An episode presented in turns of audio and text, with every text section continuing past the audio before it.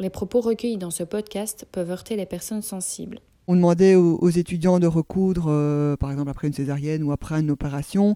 Voilà, ils y allaient, on cousait, puis on décousait. On demandait à l'étudiant suivant de recoudre, et puis on redécousait, puis le troisième recousait, puis redécousait, puis avec un bout de peau qui n'allait plus, on coupait le bout de peau et on recommençait. Face à ce genre de témoignage, on constate que la formation des futurs médecins ne respecte pas toujours l'intégrité du corps humain. En 2015, une polémique éclate et on découvre que certains étudiants apprennent et pratiquent le toucher vaginal sur une patiente endormie. On s'aperçoit également que la question du consentement n'est pas toujours respectée. On peut donc se demander si les futurs médecins, infirmiers ou encore sages-femmes sont formés à éviter les violences gynécologiques et obstétricales. Un an, une, jeune femme de 20 ans qui se posait la question de se faire enlever ses dents de sagesse euh, étant euh, endormie. Et en fait, un ami, un ami euh, médecin ou étudiant en médecine qui l'a déconseillé de le faire de façon sous anesthésie générale. Vous écoutez une jeune femme, vraiment, je te le déconseille. Fais plutôt une anesthésie locale parce que ce qui se passe dans les hôpitaux, c'est pas encore totalement. voilà. Bon, on peut supposer que, que, ça, ça c'est diminuer, on n'en sait rien. On n'a pas, euh, c'est compliqué d'obtenir les informations. Pour éviter des problèmes comme celui que dénonce Marie-Hélène Lahaye, juriste et blogueuse pour Marie Accouche-là, le Conseil de l'Europe demande aux différents pays qui en sont membres, la Belgique par exemple, une formation spécifique des gynécologues obstétriciens et des actions de sensibilisation sur les violences gynécologiques et obstétricales dans le cadre de leur formation. Si les étudiants en médecine et plus particulièrement en gynécologie reçoivent donc a priori des séances de formation et de prévention, ce n'est pas le cas des étudiants infirmiers. Lors de mes cours de gynécologie, euh, nous avons parlé des différentes méthodes contraceptives, des différents cancers gynécologiques et cancers du sein, de l'infertilité, etc. Nous n'avons jamais parlé de tout ce qui touche aux violences gynécologiques. Je pense que ça aurait pu être intéressant qu'on nous en parle, surtout que notre professeur était un gynécologue, donc il aurait certainement pu euh, au moins nous mentionner, nous parler des épisiotomies par exemple, ce qui n'a pas été fait. Ce n'est pas non plus le cas des futures sages-femmes, même si elles reçoivent tout de même certains conseils et une sensibilisation au consentement, qui est une part importante de ces violences. On nous parle euh, du consentement euh, libre et éclairé, c'est-à-dire que le couple même doit avoir euh, toutes les informations nécessaires pour pouvoir prendre un choix et sans être contraint à le prendre. Pour Michel Warnimont, sage-femme au cocon à Erasme, c'est clairement le système médical qui est défectueux la violence, elle est générée par l'organisation et, l'institution. Et quand on n'a que 10 minutes pour écouter quelqu'un euh, dans des choses qui sont de l'ordre de très intime et parfois très difficiles à déposer, en 10 minutes, on sait absolument pas du tout euh, explorer ça. Et donc, il y a parfois une telle pression économique au niveau des soignants que d'office, ça génère euh, ben, un comportement violent.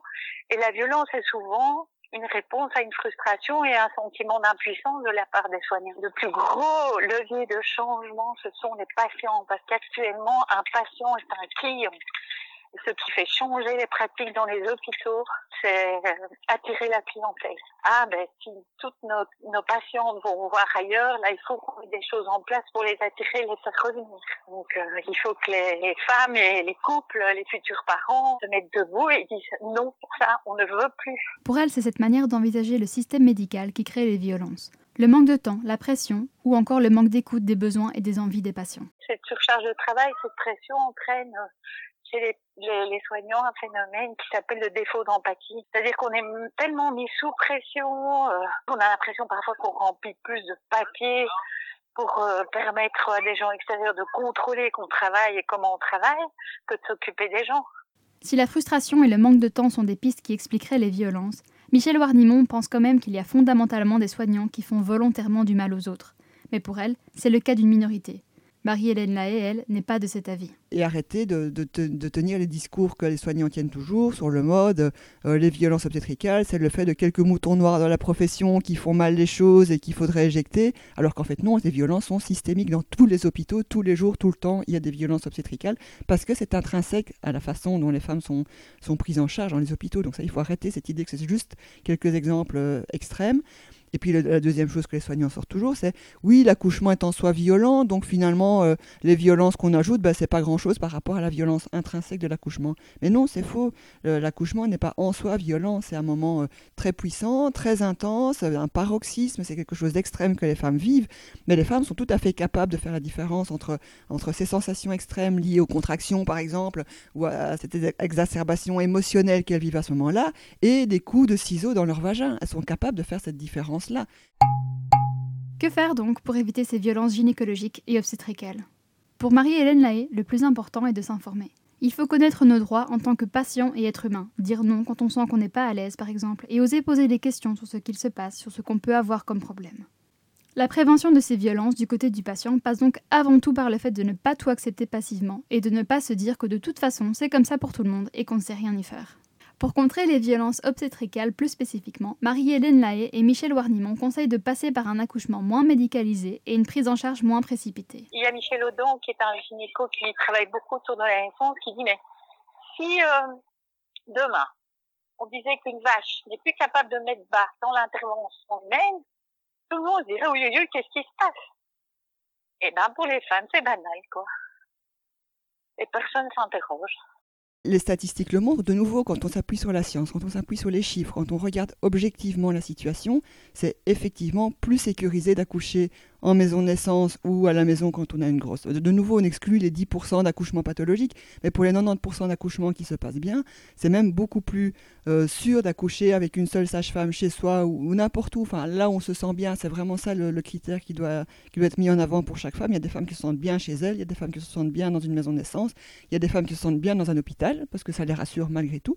Mais l'essentiel, c'est d'avoir euh, une sage-femme pour soi, pour, pour soi toute seule, qui, qui est là, une sage-femme qui nous connaît, avec qui on a vraiment un lien de confiance et, qui peut nous accompagner dans ce processus euh, qui peut euh, parfois aller très vite chez certaines femmes, beaucoup plus lentement pour d'autres. L'essentiel, c'est vraiment de, respecter euh, ce que la femme souhaite, de respecter son corps, de respecter le temps qu'il faut à chacune pour, pour mettre son enfant au monde et de n'agir que s'il y a effectivement un problème. Et c'est pas du tout ça qui est la norme dans les hôpitaux aujourd'hui. Aujourd'hui, c'est plus du tout on respecte les femmes et, on est là au cas où il y aurait un, problème. C'est au contraire, on, on, fait rentrer les femmes dans, vraiment euh, dans un système de normes où le col de l'utérus doit s'ouvrir à une vitesse de 1 cm par heure. L'expulsion doit se faire en maximum 20 minutes. Et puis le, placenta aussi, de nouveau 10 à 15 minutes. Tout ça est accéléré pour des raisons de rentabilité, pour des raisons euh, d'organisation du service, pour des raisons purement idéologiques où les médecins estiment que c'est normal de devoir euh, accélérer les choses parce que sinon la femme n'arriverait pas à accoucher. Donc il y a ça aussi, cette espèce de représentation mentale de la femme euh, défaillante et, du médecin sauveur hein, qui, qui, vraiment est très très forte chez beaucoup de, de, de sages-femmes et beaucoup de de, médecins. Et, donc finalement, ça fait plus de tort que de bien. À Bruxelles, il existe une alternative entre un accouchement à l'hôpital et un accouchement à domicile avec une sage-femme. Ça s'appelle le cocon. C'est un espace à l'intérieur de l'hôpital Erasme qui est géré par des sages-femmes. C'est donc plus ou moins la même chose qu'une maison de naissance, mais au sein d'un hôpital pour permettre un transfert rapide si quelque chose de grave arrive. On est dans ce qu'on appelle le one-to-one, c'est-à-dire une sage-femme pour une maman de travail. On n'est pas obligé de se partager entre trois urgences, quatre admissions. Euh, ce temps nous est donné, le facteur temps est, est indispensable dans la naissance. L'important, que ce soit au niveau gynécologique ou obstétrical, est donc d'être à l'écoute de soi et de choisir un praticien, un hôpital ou encore une façon de faire qui correspond à ce que l'on recherche. Dans le prochain épisode, on parlera du parcours d'une femme victime de ce genre de violence, on expliquera ce qu'il est possible de faire juridiquement et de l'importance de la communication. Ce podcast a été écrit et réalisé par Marine Mélon et Sarah Préviner.